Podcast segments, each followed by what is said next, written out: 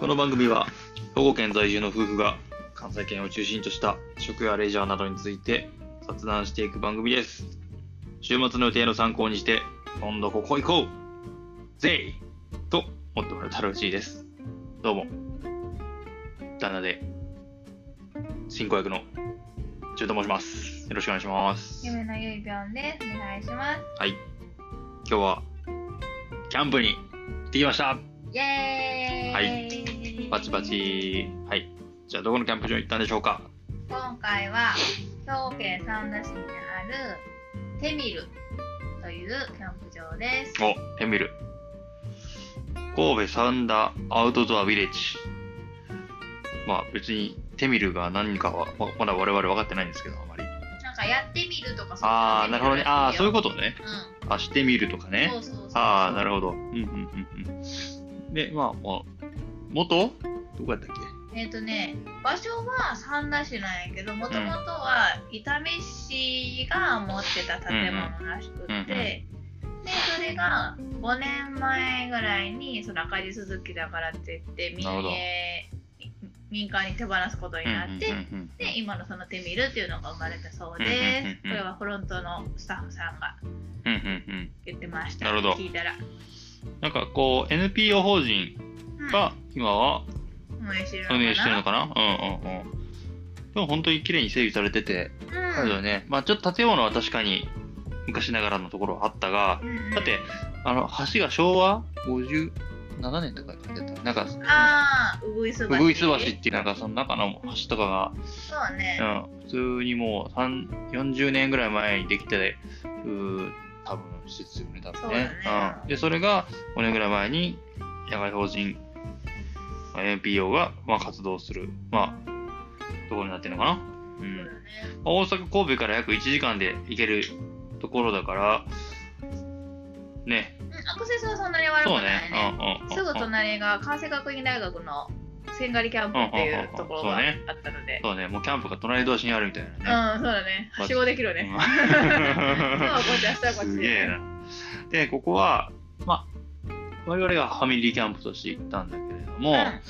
いろんな使い方ができるみたいで、うんそのスポーツ合宿なんか体育館があるのがすごいよねうんうんそうだねキャンプ場にそうそうんん今回はバスケの合宿合か宿ながあれやってたねなんかね、だからそういうスポーツ系の団体資格もできるし多分会社の新入社員研修とかそういうあなんーできそうかあできのそううなんかチチームビルディングワークショップみたいなのとかのチラシがあったりしたから本当そうそう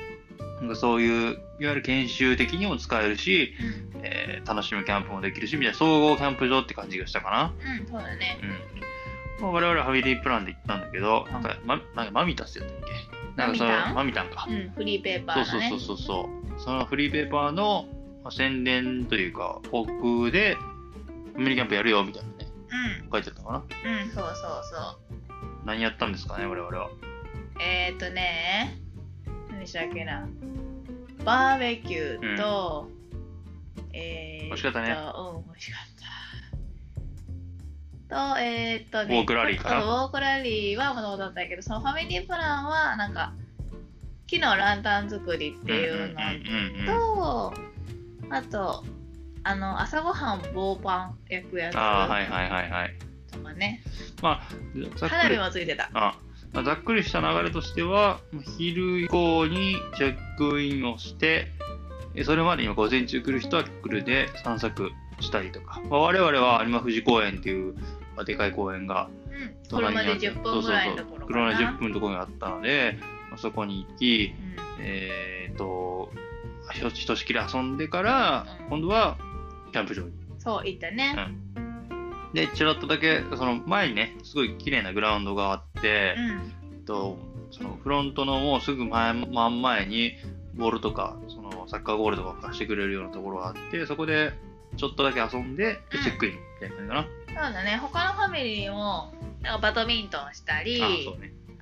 の、野球したりとか野球したりとかねねうんう、んしてたね。だから、それをしつつ、で、3時にチェックインした後は、ちょっとゆっくりしてバーベキュー。うん。うん。で、お風呂に入っお風呂に入って、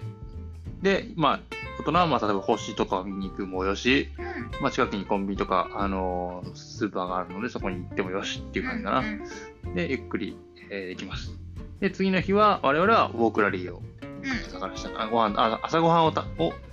食べてから、ウォークラリーか。うんうんで朝ごはんもだからバーベキューのところコンロに行って自分たちで火そうをそう起そうそこうしてそう。パン生地が用意してあるからそのパンをうんうん焼きの、で焼きももしいの、で晩ご飯についてでマシュマロが残ってたからそのマシュマロも竹串で焼きのと2回もバーベキューしたね一そう泊ね二日やけどだからなかなかないよね普通 確かさになんか夜だけとかさだけど朝もやるっていうのは結構そうそう肉じゃないにしても朝も火起こしみたいなそ感うじだそね、うそうそうまあ、でも火起こしはあ着火剤があるからうん、うん、楽だったかな、すごくもう本当に全部もう向こうが用意してくれて火つけるだけみたいな感じだったかな、ちょっとくでちょっと組んでそうだねであのコンロっていうかバーベキュー台自体も大きいからさなんかちっちゃいバーベキュー台だとさそいつ自体が熱くなってうわ子供近づかないでって思うけどあ結構子供が触っても大丈夫なぐらい大きいやつだったよそうねね確熱かくになくなってーうんうんだから我々はもともとえー用意されてるバーベキューセットに加えて、ちょちょっとあの持子ち込供ん用での、ねうんウインナーとかそういうのを持ち込んで、えー食べてで何が一番美味しかったでしょうか焼き芋そうですね。もう焼き芋を、もう、アルミホイルで巻いて。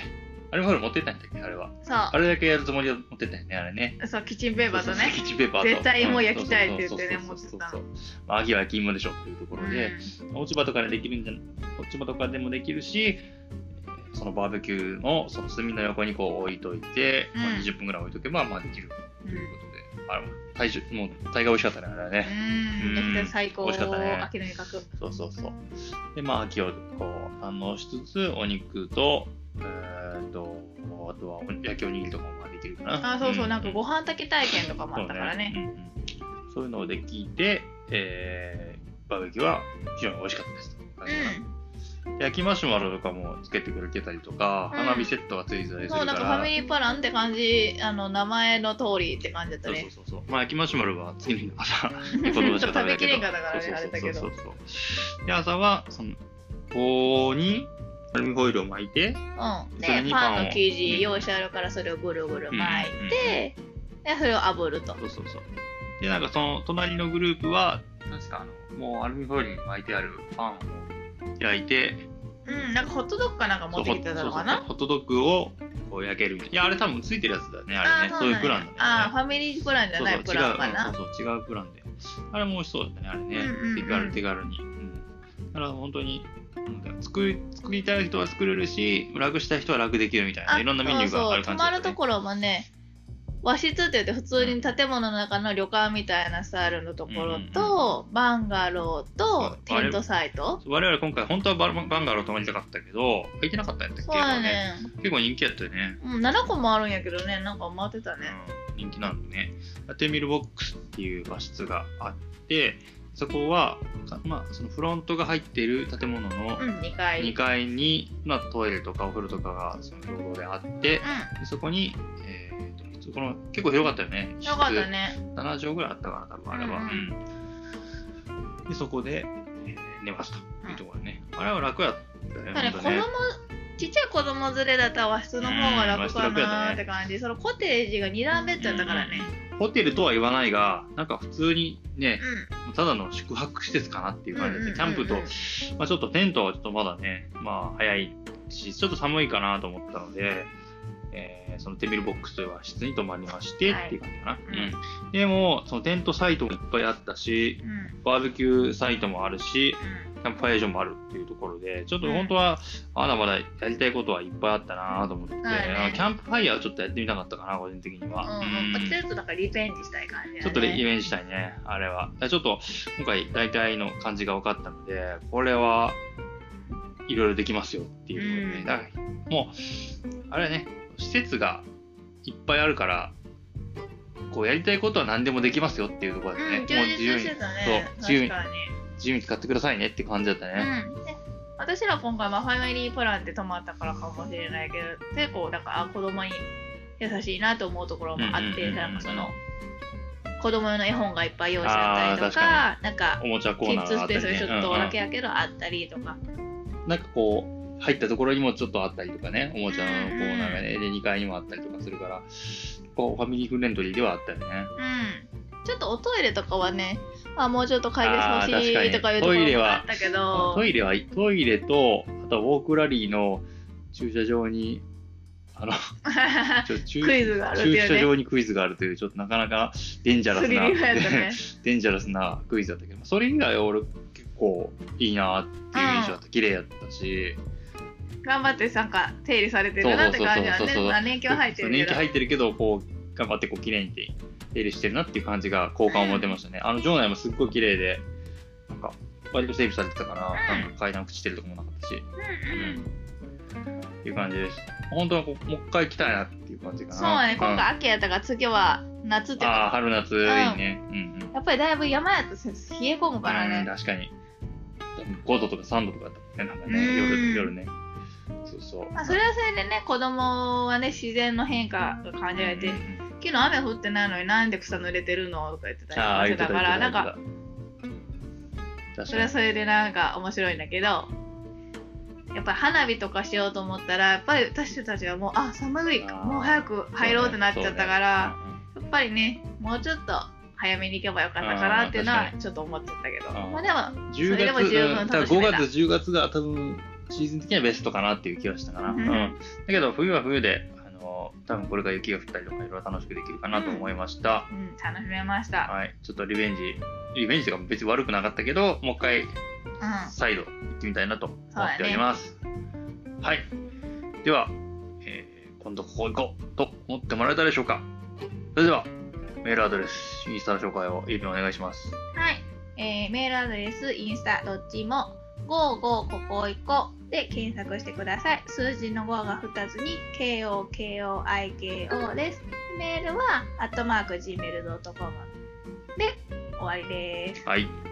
では、ぜひ、こんなところに行きました。あ行ってみました。あるいは、ここ、行ってみてください。そういう情報をお待ちしております。ますでは、またねー。バイバーイ